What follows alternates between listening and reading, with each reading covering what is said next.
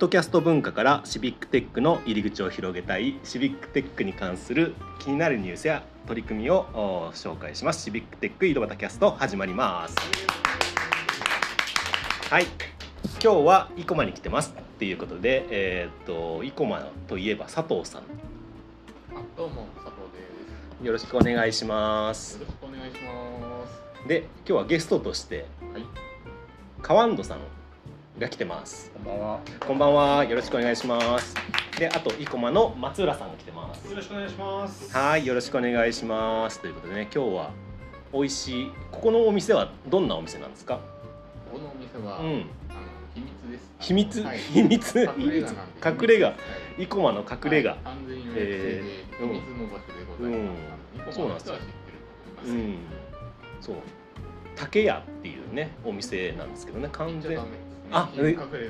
あ、隠れ家なんで、あ、そうなんですか？はいなかなかね、看板も出てなくてね、はい。川ンドさんも。ね、迷った。入るにめっちゃ言う だから本当なかなかディープな場所にね連れてきてもらってるんですけどね生駒いいですよねはい。今日は伊井さんも、えー、二回目のお泊まり。うん2回目のそうおかげ楼っていうところにね泊まらせてもらっていやいいですね見晴らしがいいんですよねそうですね。うん。そう生駒のその生駒山うんの中腹にあって。うん。うん。あのあれですね。奈良川のこう夜景を楽しめる。うんいいところですね。う。んそう東向きの斜面うん。はい。そうなんですよ。うんただあの旅館の方があの虫に気をつけてくださいっていう話をされたんでね。まだ開けっぱなしは良くないなと思いましたけど。虫に気をつけて。山なのでね。そうそうそう。で中腹まで行くのにねケーブルカーに乗ってくんですよね、うん。そうそう。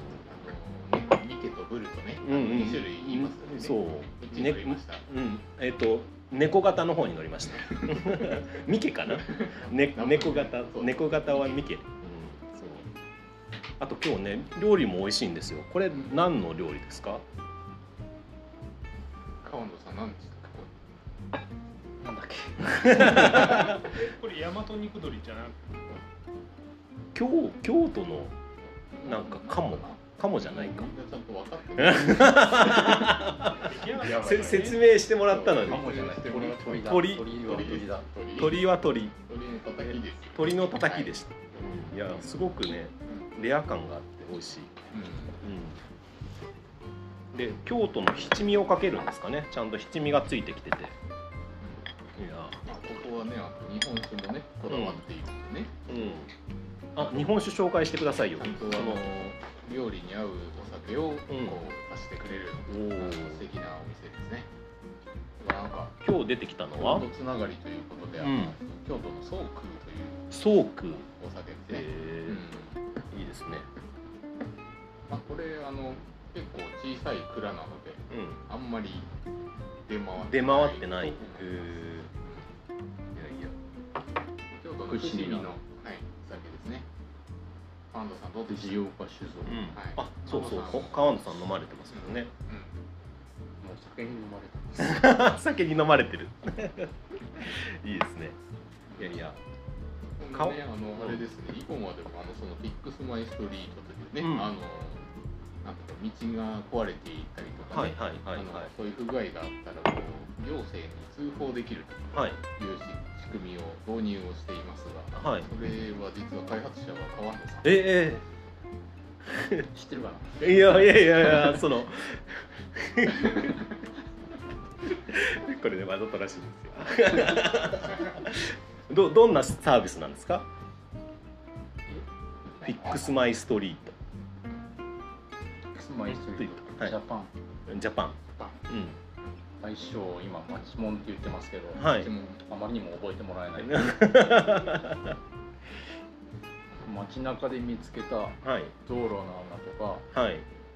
防犯灯の故障とかうんうんそういうものを写真に撮って位置情報とともにアップして行政に届けるだから一般の市民が使えるサービスになってるってことなんですかね。そうです行政の職員が使うんじゃなくて市民が気づいたところを写真撮ってあげるっていう、はい。おおいいですね。シビックテックっぽい。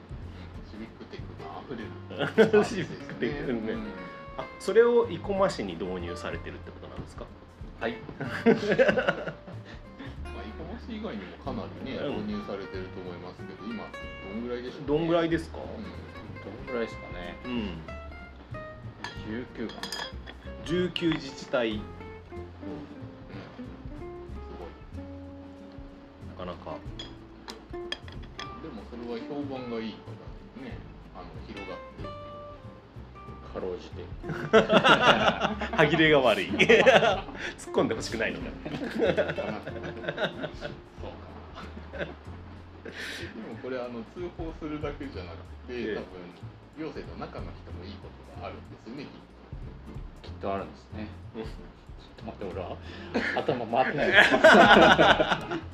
いやいや通報されてじゃあ行政の人はそれを見て、えー現場に行って、まあ、直すなり要は自分たちでチェックしなくても市民から声が集まってくるとか。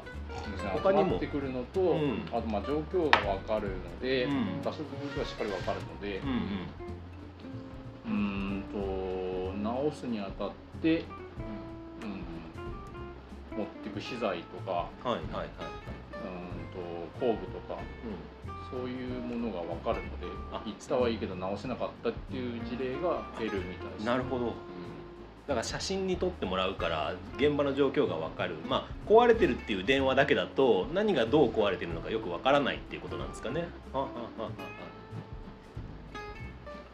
確かにねこうなんか地域の人でもうなんか自分の家の近くだからもう早く直してほしいとかってね、うん、言うけど。実は大して壊れてなない。いみたい。なありそうですよね。